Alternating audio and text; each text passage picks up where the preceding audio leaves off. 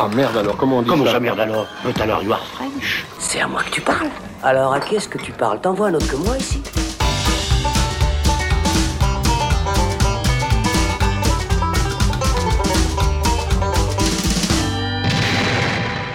Bonjour à tous, c'est Robin et bienvenue dans ce saloon consacré à The Irishman, le 25e long métrage de Martin Scorsese, un projet de longue date annoncé il y a presque 10 ans. Nous avons entendu fébrilement des informations sur le projet, d'autant que beaucoup d'attentes s'étaient développées durant cette décennie. Sur le papier, le long métrage avait tout pour plaire. Robert De Niro, Harvey Keitel, Joe Pesci et surtout la première apparition d'Al Pacino dans le cinéma du New-Yorkais qui pour l'occasion retrouve le monde qu'il adore de la mafia. C'est finalement Netflix qui reprend le projet et qui le sort le 27 novembre 2019 sur sa plateforme. Un sacré morceau de 3h28. Pour en parler, j'ai autour de moi celui qu'on verrait bien en chef de famille, mais plus à prendre des boulettes de viande que des boulettes de cocaïne, Thibaut Ducret. Salut Thibaut. Bonjour, j'adore la bolognaise. Et il y a également celui qui pourrait tout à fait être homme de main dans les rues, mais qu'on verrait plus avec une casquette à l'envers qu'avec une matraque, Alexandre Caporal. Ah bah d'accord, oui, alors oui, casquette à l'envers, je prends, très bien. Salut Robin. Voilà, si vous êtes prêts, on prend son air le plus grave, on sort les gants en cuir et on y va. Attention, qui que vous soyez, attention, cette fréquence est exclusivement réservée aux urgences. Sans blague Et vous croyez que j'appelle pour commander une pizza? Il n'est pas aisé de raconter de Irishman qui mêle de nombreux personnages sur près de trois décennies. Un film inspiré de faits réels et qui suit l'histoire de Frank Sheeran, Robert De Niro, vétéran de la Seconde Guerre mondiale, qui devient finalement escroc et tueur à gages. Le film couvre donc plusieurs décennies et relate un des mystères marquants de l'histoire des États-Unis, la disparition du célèbre dirigeant syndicaliste Jimmy Hoffa. Liaison, trahison, amitié, coup dans le dos, beaucoup d'événements vont se succéder durant ces près de 210 minutes. Ça fait donc un sacré morceau. Thibaut, est-ce que finalement 3h28, on tient le coup? Est-ce qu'il y a suffisamment à raconter? Bah oui, très clairement, parce que, comme tu l'as dit, euh, la disparition de, Jimmy Hoffa, c'est vraiment un des grands mystères de, l'histoire américaine du XXe siècle. Donc, pour rappel, euh, en fait, euh, Jimmy Hoffa était devenu président à la fin des années 50 des Teamsters, donc les syndicats des, conducteurs routiers américains. Et il se trouve que, cette association, et par le, le fait de, de Jimmy Hoffa, en fait, blanchissait l'argent de la mafia. Et donc, euh, c'est pour Ça ça, commence que déjà mal. ça commence déjà pas mal. euh, et, et du coup, Jimmy Hoffa est devenu une, une figure assez importante euh, du milieu. Et finalement, il a, il a fini par disparaître de manière complètement inexpliquée. Dix ans plus tard, il a été déclaré officiellement mort, mais on n'a jamais su exactement ce qui s'était passé. Évidemment que la suspicion principale, c'est qu'il aurait été assassiné par la mafia, puisqu'il devenait un petit peu gênant au fil des années. Et euh, du coup, bah, ça fait qu'on a quand même pas mal de choses à raconter parce que en plus de ça, euh, Martin Scorsese va mêler euh, toute cette histoire à, aux grands faits de, de l'histoire américaine, le- l'élection de Kennedy et son assassinat. Et donc, il, il dresse tout un pan. Tu l'as dit, il raconte plusieurs décennies quand même. Donc, il, il dresse toute une histoire de, toute, toute une période de l'histoire américaine. Le Watergate a- aussi. Le Watergate aussi. Il y a beaucoup de choses à raconter. Et, et du coup, oui, pour moi, le- les, les 3h30 quasi ne sont euh, pas du tout entre eux, parce que c'est un film tellement dense, un récit tellement dense que voilà, et au moins il lui donne l'ampleur qu'il mérite, je trouve. Ouais, c'est vrai, hein, je le disais en introduction, des, des, des, euh, des acteurs dans, dans tous les sens, dont certains qui ont euh, souvent collaboré avec euh, Martin Scorsese, qui se fait plaisir, il faut le dire. Il Ouais. ramène ses potes, on parle de mafia, 3h30, pas de limite, euh, Netflix hein, lui, est dans- lui ont donné euh, vraisemblablement carte blanche pour, euh, pour son film. Euh, il se fait plaisir, Alexandre, et euh, ça se voit. Oui, alors ça se voit, et puis c'est vrai que c'est pas pour rien finalement qu'il reprend ces acteurs-là. C'est pas gratuit, c'est pas bon, allez euh, les gars, euh, on reprend les mêmes, on remet le couvert, et puis on nous refait euh, les affranchis bis. Non, c'est-à-dire que même si Scorsese, les films de mafieux, on sait, ça, ça le connaît, il y a eu Mean Streets d'abord, puis ensuite les affranchis, puis Casino, puis les infiltrés. Là, ce qui tente en fait avec The Irishman, c'est une grande fresque mafieuse qui ferait une sorte de bilan sur la carrière de Scorsese un petit peu, et puis finalement sur le, le- temps qui passe. Puisque euh, de raconter cette histoire sur autant de décennies, euh, Scorsese se pose beaucoup plus que dans ses autres films. Euh, c'est là où il y a une forme un peu de, de- bilan, puisqu'il y a un film intimiste en fait qui est en train de se, se dresser devant nos yeux. On n'est plus dans la flamboyance et l'exubérance des affranchis ou de, de Casino par exemple. Là, on est dans un film vraiment qui va se centrer sur ces personnages, sur leur visage. Il y a ce défi technique aussi, euh, dont on a beaucoup parlé, dont la toile a énormément parlé. Oui, parce que Coco, il garde les mêmes acteurs sur toutes ces décennies, donc forcément, on va avoir euh, un, un Robert De Niro jeune suivi d'un. Enfin, oui, très jeune, suivi Bah oui. d'un Robert De Niro beaucoup plus âgé. Donc il y a aussi un défi technique de rajeunissement et de vieillissement de ces acteurs. Voilà, et rajeunissement euh, numérique aussi. C'était Ouais. tout le, le- le défi technique et c'est ce qui fait que le film a coûté euh, très cher. C'est le, le film le plus cher hein, de Scorsese, 160 millions de dollars euh, à produire. C'est pour ça que les, les studios ne, ne voulaient pas le produire au début, que le film a mis très très longtemps avant de- de- d'être finalement acheté par Netflix, qui s'est dit ah bah super, ouais, un, Scorsese sur la plateforme Netflix, on y va, carte Et blanche. Pratiquement une et tout. année de post-production, je crois. Bah le, ouais, le exactement. tournage s'étant fini euh, fin 2018. Ouais. Voilà, on est. Alors euh, euh, puisqu'on ouais, début 2018, pardon. puisqu'on aborde ce sujet-là, euh, on peut quand même le dire que euh, même si le, le défi technique est quand même réussi sur la plupart du film, notamment sur le rajeunissement et le vieillissement, je trouve, de Joe Pesci ou d'Al Pacino, sur Robert De Niro, c'est vrai que ça coince un petit peu plus, c'est-à-dire que dès le départ, on a les yeux qui piquent un peu à voir un Robert De Niro rajeuni qu'en plus on a connu jeune en fait euh, dans tous les films de Scorsese notamment.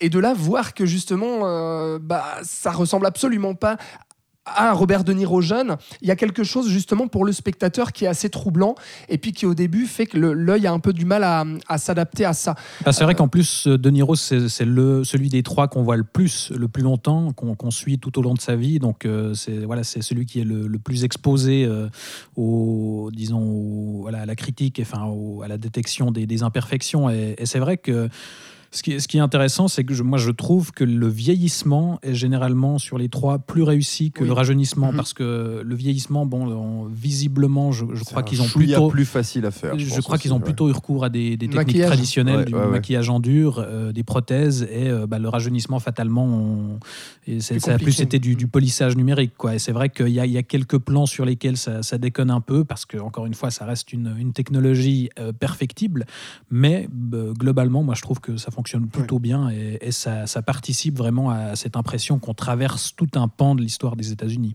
Et c'est vrai que du coup, je, je parlais de, de films un peu bilan euh, et euh, de, de temps qui passe parce que finalement, c'est adapté de ce, de ce bouquin qui raconte en fait les mémoires où Frank Sheeran raconte ses mémoires. Et puis le film s'ouvre aussi là-dessus où on voit euh, Frank Sheeran, donc Robert De Niro, qui est dans une chaise roulante, dans une maison de retraite et qui nous prend par la main en nous disant voilà, je vais, je vais vous raconter ma vie, je vais vous raconter tout ce qui s'est passé euh, jusqu'à- jusqu'au moment où, on est aujourd'hui. Et là-dessus, c'est très très beau parce que euh, vraiment Scorsese euh, travaille tout son film dans l'épure et dans l'intime. Euh, et je trouve qu'il arrive à capter dans ses personnages et dans ses acteurs aussi, qui sont des acteurs emblématiques de son cinéma, arrive vraiment à capter quelque chose d'assez émouvant sur ces décennies petit à petit qui défilent, le temps qui passe. Et puis euh, la solitude aussi de, ces, personnages euh, mafieux qui, euh, après toutes leurs arnaques et puis toute leur jeunesse, vont se retrouver petit à petit à, se, rendre compte qu'ils ont fait pas mal de conneries, quoi. Et notamment dans leur propre vie et puis aussi bah, au niveau de la société américaine. Et, c'est là que je trouve le, le film assez fort. C'est vrai que ce qui est intéressant, c'est que on a une assez longue mise en place quand même, pendant laquelle Frank Sheeran va justement pénétrer le milieu. Euh, un, dé- un début qui ressemble, enfin qui fait penser fatalement à ce qu'on a pu voir dans, dans Les Affranchis ou dans Mean Casino. Ou-. Voilà, Mm. le, tout- tout- toutes ces histoires que Scorsese a pu raconter d'un individu qui pénètre le milieu de la mafia et qui gravit petit à petit les échelons. Et, et là, il prend le temps vraiment de, de poser ça, de montrer les, les petits jobs de, de Sheeran au départ, euh, les, les petits assassinats et comment il va peu à peu euh, devenir une figure importante du milieu. Mais ça, c'est vraiment que la mise en place qui prend son temps, évidemment.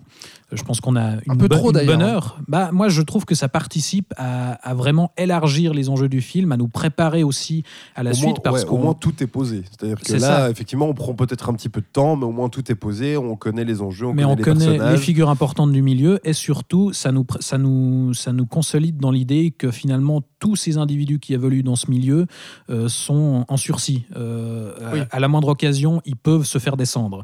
Et donc fatalement, ça nous, ça, nous, ça nous prépare à ce que va raconter la suite parce que finalement le vrai sujet du film, c'est Jimmy Hoffa et c'est la relation euh, que Frank Sheeran entretenait avec lui, qui était une vraie relation d'amitié.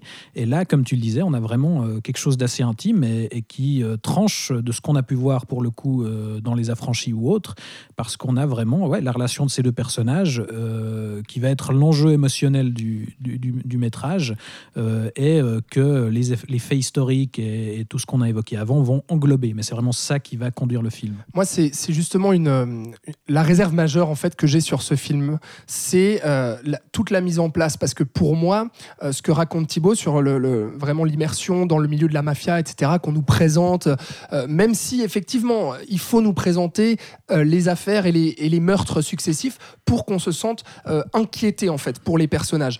Mais mine de rien, on parle quand même d'un gros morceau de 3h30 et qui va quand même prendre plus d'une heure et demie avant d'arriver réellement au cœur de son sujet, donc à intégrer, euh, à présenter pardon Jimmy Hoffa, Al Pacino, euh, et puis à nous présenter la relation progressive avec euh, Frank Sheeran. Et donc avant d'arriver à ça, bah, pour moi il y a un peu de gras, il y a, vraiment beaucoup, beaucoup de mise en place. Et Scorsese, finalement, là, se répète un peu. On a l'impression d'avoir déjà vu ça dans tous ses autres films de mafieux, avant qu'il se saisisse de son sujet et qu'il arrive à nous proposer autre chose, et quelque chose d'intime dont on parle. Pour moi, c'est un, un petit problème. Voilà, quand on fait un film aussi ambitieux, aussi long, euh, ça prend du temps avant vraiment euh, Ouais, qu'il bah prenne justement, trip. moi, ça me, ça, me, ça me surprend pas que tu aies une exposition d'une heure et demie sur un film de trois heures et demie. Ça, ça semble assez logique quand tu as 45 minutes d'exposition sur un, un film de deux heures. C'est Le ratio est pas tout à fait le même, mais à peu près. C'est-à-dire que moi, alors pour, en, en l'occurrence, moi, ça m'a pas du tout dérangé. Mhm. Bien au contraire, parce que justement, il y a tellement d'enjeux, il y a tellement de personnages. euh, Trop, on- justement. On, on en, on en reviendra, dans, on en reparlera probablement dans quelques instants, mais quand tu peux te permettre d'avoir Harvey Keitel qui joue un troisième couteau, un troisième rôle, parce que euh, il, Ouais. il est là. euh, Il est dans assez le peu présent. il ouais. est très peu présent. Tu te dis quand même, ok, c'est qu'il y a beaucoup de personnages, il y a beaucoup d'acteurs, etc. Et, euh, et, et je, je pense que pour avoir toutes les clés de lecture qu'il te faut ensuite pour comprendre euh, Jimmy Hoffa, comment il marche, comment Frank Sheeran marche, comment il va réagir, comment pourrait évoluer éventuellement leur relation, euh, je trouve que c'est nécessaire de, le poser. Moi, je trouve que c'est un petit peu boulimique sur le nombre de personnages et de sous-intrigues, justement, avant qu'on se centre un petit peu sur, euh, sur une intrigue principale, comme je l'ai dit. Quoi. Non, bah, moi, ce que je trouve aussi intéressant et, et ce qui change, tu parlais de redite un petit peu par rapport à- aux autres films de mafia de, de Scorsese, la petite subtilité, et ce que je trouve intéressant là-dedans, dans, dans l'écriture, c'est qu'on a un récit qui n'est pas non plus complètement li- linéaire. On va passer assez régulièrement quand même d'une époque à l'autre. Et en fait, on a au début un récit cadre qui est un road trip où euh, Ouais. De Niro voyage avec euh, Joe Pesci. On va apprendre plus tard que ce road trip a une importance capitale, enfin Ouais. la, la destination de ce road trip. Et en fait, Ça, au début, très bien fait. on les je suis suit juste euh, voyager avec leur femme à bord d'une voiture, s'arrêter euh, toutes les 10 minutes pour faire des pauses club parce que leurs femmes euh, veulent cloper. Et, et donc, on a quelque chose d'a- d'assez inattendu. Et, c'est- Et les ça- ça mafieux va- vieillissants aussi. c'est ça, ouais, ils, ils sont un peu euh, voilà, sur, sur la, sur la fin. Et, et- et c'est ça vraiment le fil rouge. On va constamment faire des allers-retours entre ce voyage et les- le passé, parfois le futur, parce qu'on on ouvre en fait sur De Niro dans une maison de retraite. Et, et c'est ça que. Et, et je, trouve que ça ajoute quand même de la nouveauté. C'est moins un, un truc linéaire, euh, un, un schéma d'ascension et de chute Ouais. au sein de la mafia. Et, et ça apporte vraiment de la nouveauté. Et puis il y a aussi euh, tout, ce, tout ce casting hein, qui est mis en, en valeur par, euh, par Martin Scorsese. On, on sent qu'il a l'habitude de bien mettre en valeur euh, Robert De Niro, Joe Pesci, hein, des, gens avec qui il a euh, énormément travaillé. Euh, première fois du coup pour Al, Pacino. Là aussi en termes de mise en scène, il y a vraiment quelque chose qui marche très bien. Ah ouais, ouais, non, bah, bah, complètement. Bah, comme on l'a dit, c'est-à-dire que c'est d'une efficacité absolue en termes d'écriture et de mise en scène. Et il y a justement ce côté où il va se permettre un peu plus euh, quelque chose d'assez classique avec finalement des discussions en chant contre chant, euh, mais qui sont vraiment pas dénuées d'importance et d'intérêt. Parce que là-dessus, euh, je parlais justement des, des visages et, et des, et des, des, des acteurs qu'il met en avant. C'est vraiment ça. C'est un film qui va mettre en avant ces acteurs et qui va les, les- les montrer tels qu'ils sont aujourd'hui et essayer de les montrer sur tout ce temps-là. Et moi, je trouve fabuleux qu'il arrive à, à, à filmer à nouveau De Niro comme ça. Euh, la- leur dernière collaboration, elle remonte quand même à Casino. Euh, donc euh, 95 Casino, donc ça fait hyper longtemps. Depuis De Niro a vieilli. Oui, depuis De Niro a sacrément vieilli. Et donc là, de, le- de le, re- de- de le retrouver comme ça, de faire une première avec Al Pacino et de faire à nouveau cette, cette rencontre des titans euh, entre Al Pacino et Robert De Niro, c'est incroyable. D'avoir ce petit clin d'œil avec Harvey Keitel aussi. Et puis Joe Pesci quand même, que Scorsese a, a vraiment mais, euh, euh, ramené de, parmi le monde des morts, si j'ai Ah, envie de dire. et En il a dû insister, apparemment. Oui, il a dû Parce qu'il a- insister. il, il avait pris sa retraite depuis quelques années et apparemment Scorsese a vraiment dû euh, le, le harceler pour qu'il finisse finalement par céder euh, Ok, je vais le faire ton film. Et du coup, on est content qu'il ait accepté. Ah bah exactement. Et puis bah ils sont tous incroyables. Inutile de, le préciser plus que ça, mais vraiment ils sont ils sont absolument fabuleux. Et De Niro est, tellement touchant parce que son- son personnage, qui est vraiment le personnage qu'on suit et auquel on va s'attacher, euh, est présenté par moments, euh, bien entendu, hein, comme un salaud, comme un arnaqueur, comme euh, un sale mafieux, mais il y a aussi tout ce côté de l'Irlandais qui intègre une, une mafia italienne. Ça, c'est très important aussi dans le sujet. Et euh, il y a cette fidélité aussi du personnage, à la fois à la mafia et à la fois au personnage de Jimmy Hoffa. Et ce qui va finalement créer cette contradiction de ce personnage-là qui va osciller entre deux camps, euh, qui, vont, euh, qui, qui- vont avoir certains différents. Et ça, c'est très beau. Et, à la fin, il y a toute une partie sur la dernière demi-heure où vraiment on va se rendre où, où De Niro va confesser en fait euh, Frank Sheeran donc euh, les erreurs du passé et tout ce qu'il a manqué dans sa vie et notamment euh, la surprotection qu'il voulait euh, sur sur ses filles parce qu'il a eu qu- quatre filles il me semble quelque chose comme Ouais, ça je crois. et, euh, et on va suivre aussi par petites touches euh, la relation avec sa fille et l'évolution Ouais, avec ça- une ça- il y fille a en sa vie de famille aussi qu'on voit en parallèle de, de sa vie avec son autre famille, avec la famille, avec un, un grand L majuscule. Euh, et et- et c'est ça aussi qui, voilà, qui renforce, qui, qui travaille les personnages et qui renforce euh, les, les enjeux émotionnels, puisque sa, sa famille aussi aura une relation avec, avec Jimmy Hoffa, et ça rendra le- la résolution d'autant plus euh, déchirante. Oui, parce que ce qu'il faut, ce qu'il faut donc euh, que préciser, c'est qu'effectivement Jimmy Hoffa au, au, au début est quand même relativement lié à toute cette euh, famille Ah bah, italienne dont euh, donc Frank Sheeran, euh, euh, auquel Frank Sheeran appartient. Mais petit à petit, suite à quelques histoires, quelques coups un peu bizarres, Jimmy Hoffa va se faire écarter du, du syndicat, mais lui va pas lâcher l'affaire, il va vouloir y retourner. Et puis c'est là notamment où euh, les, les vraies dissensions en fait entre Jimmy Hoffa et la famille vont, vont s'imposer et donc vont obliger euh, Frank Sheeran à prendre une, une décision. Et c'est là où je, te- où je disais que euh, avec certes peut-être 2h20 de Ouais. background avant, mais au moins là, disons, tu as toutes les clés en main pour Ouais, et puis- comprendre les enjeux, comprendre les décisions aussi qui sont faites, euh, parce que ça, ça n'épargne rien. On est dans la mafia euh, ces années-là qui n'a aucun problème à descendre un type euh, frontalement en pleine rue avec une balle dans la tête, euh, que ce soit euh, voilà un, un président des Hmm. États-Unis ou euh, un, un lambda. C'est ça, le, le truc intéressant, c'est que je, je trouve que Scorsese, il, il va franco, enfin, il, il- il est, il est très cash dans, dans, son- dans sa manière de raconter justement les, les faits historiques. Euh, il y a bah, justement sur les grands mystères, que ce soit le- le- la clé de voilà, la mort de Jimmy Hoffa qui a fait le coup, ou euh, justement les, Kennedy. les autres événements comme, euh, comme Kennedy, où là, il va nous balancer texto, oui, Kennedy a été élu grâce à la mafia, il a été assassiné probablement à cause de la mafia. Euh, on va évoquer aussi l'événement de l'incident de la baie des cochons, par exemple, et où là, il y va pas avec les pincettes en, en étant là, bon, on sait pas trop ce qui s'est passé, donc on va suggérer les choses. C'est non, baf, voilà ma théorie, je présente les choses Ouais. comme ça. La mafia Et- a participé Voilà. à tous ces événements américains. euh, Et du coup, je trouve que, que le, le récit a d'autant plus de, de force comme ça, parce que oui, alors peut-être que c'est pas la vérité historique, mais euh, il y a euh, tels éléments-là qui nous indiquent que c'est probablement ça, donc paf, on y va. Et c'est un film finalement qui mêle très bien l'intimiste du de la plus grande envergure parce qu'effectivement c'est filmé de manière très intimiste et on va suivre les personnages principaux de manière très intimiste. Par contre, ça va être englobé totalement dans l'histoire Ah ouais. Avec sa version des faits quand il nous la, la raconte, mais vraiment avec, euh, avec l'histoire. Et ça va même au-delà de les films précédemment que tu citais, par exemple, euh, je sais pas, Casino ou Les Affranchis, qui sont aussi adaptés de faits réels, mais qui finalement n'avaient pas cette ampleur-là. C'est-à-dire que là, tu, tu poses ça quand même avec euh, bah voilà, Kennedy, avec euh, la baie des cochons, avec tout ça. Donc là aussi, Scorsese nous montre Mm. que oui, il y avait des grands mafieux qui ont pu faire des choses importantes.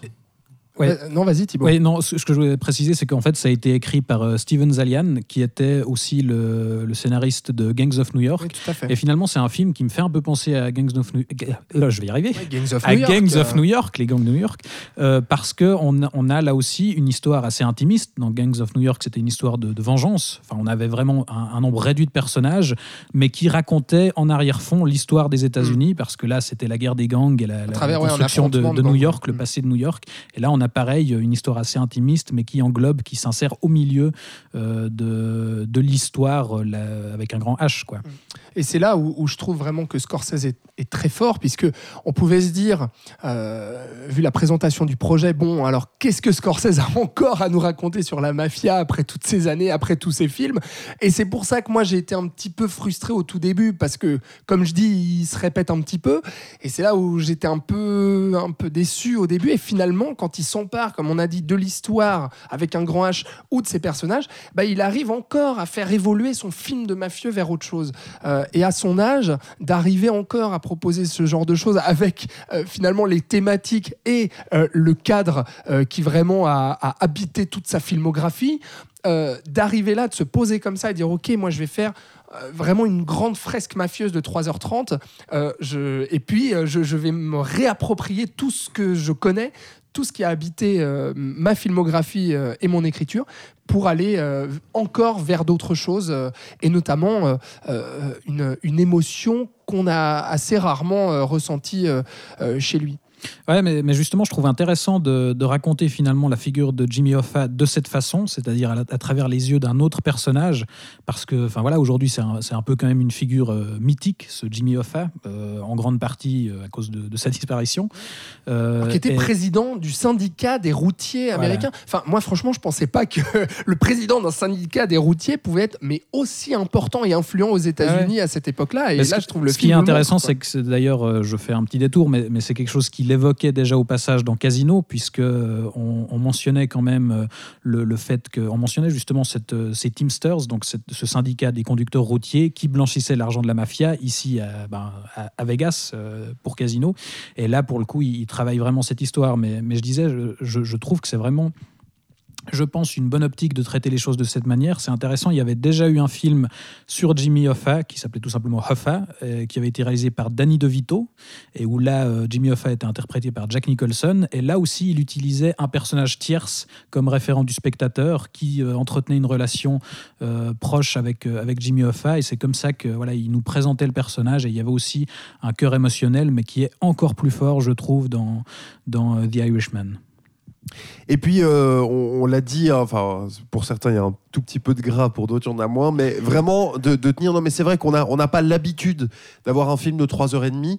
Euh, alors, certes, qui est disponible euh, probablement pour vous qui nous écoutez plutôt sur la plateforme de Netflix. Il est. Suivant la période où vous écoutez l'épisode, potentiellement encore au cinéma du côté de Genève, notamment au Cinérama et à Lausanne au Bellevaux. Euh, ils sont encore projetés pour combien de temps, on ne sait pas. Euh, mais vraisemblablement, vous allez le voir sur Netflix. Franchement, 3h30, il n'y a pas trop de problème. En tout cas, moi, je me suis pas Non. ennuyé, j'ai bah, pas vu le temps passer. Alors nous, on peut Euh, préciser qu'on l'a vu en salle, oui. euh, pour le coup, de notre côté. Alors, ça fait un peu mal aux fesses vrai- à la fin, mais franchement, ça va. Oh, pas tant que ça, écoute, les sièges étaient plutôt confortables. Oui, c'est vrai. on, était, on était très bien On assis. était bien assis. Non mais, non, mais tout ça pour dire que si vous avez l'occasion, vraiment, n'hésitez pas. Euh, c'est vrai qu'un un film Netflix, sur sa petite télé de 3h30, bon, enfin, ça, ça peut très bien passer, mais, mais, mais ça vaut vraiment Ah, la c'est un peine film de cinéma, quoi. C'est un film de cinéma, ouais, et, et- et c'est euh, c'est vraiment exceptionnel qu'il puisse passer en salle. Donc, si vous avez l'occasion, vraiment profitez de vous le prendre en pleine face sur grand écran parce que c'est du Scorsese Mm. et que voilà, Scorsese sur un petit écran, c'est quand même un petit peu dommage. Et là- là-dessus, c'est vrai que euh, pour, euh, pour faire le parallèle avec euh, sa, sa diffusion sur Netflix, finalement, ce, ce film-là de, de 3h30 aurait pu, euh, j'ai pas envie de dire qu'il peut se regarder en plusieurs fois, mais il aurait pu finalement faire l'objet d'une mini-série en fait. C'est-à-dire que dans la manière dont euh, justement euh, il nous raconte tout ça avec tellement de sous-intrigues, tellement de, de, contexte, etc. Il y a, y a tellement de péripéties. Finalement, on se dit, bah, ça aurait pu être, euh, je sais pas moi, mais 5 ou 6 épisodes d'une demi-heure, et, puis, et puis suivre aussi par chronique, en fait, la vie de ce Frank Sheeran, décennie par, par décennie.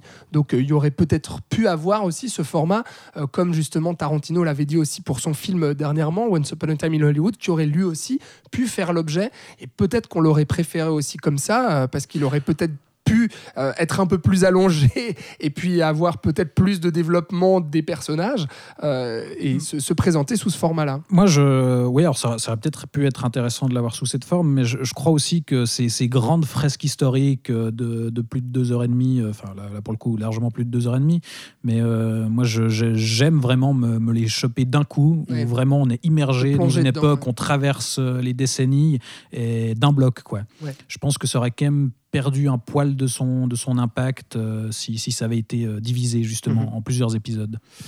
Bah voilà, en tout cas, euh, vous savez ce qu'il vous reste à faire, c'est-à-dire voir Irishman, soit chez vous, soit en salle si euh, il est encore présent.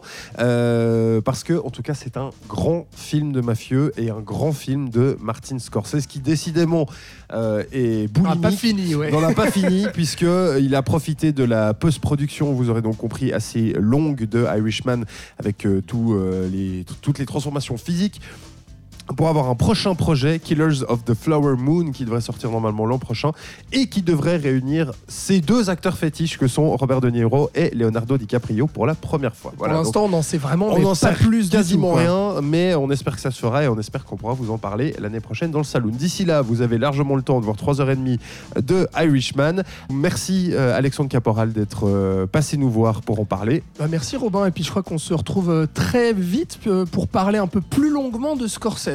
Voilà. Mais, euh, il paraît. Voilà, peut-être qu'on fera, Quel presque- teasing Oh là là on fera, on fera peut-être presque aussi long que, que le film euh, Irishman. On verra. On verra Deal. ce que- merci, euh, merci à toi Thibaut. Merci à toi. On va donc te laisser à ta bolognaise euh, que tu, que tu Ah, il sais fait si faim, bien là. faire. Je vous rappelle que donc tous les épisodes sont disponibles euh, sur les différentes plateformes de podcast. Si vous avez déjà eu l'occasion, pourquoi pas, de découvrir le film en salle, n'hésitez pas à nous dire ce que vous en avez pensé.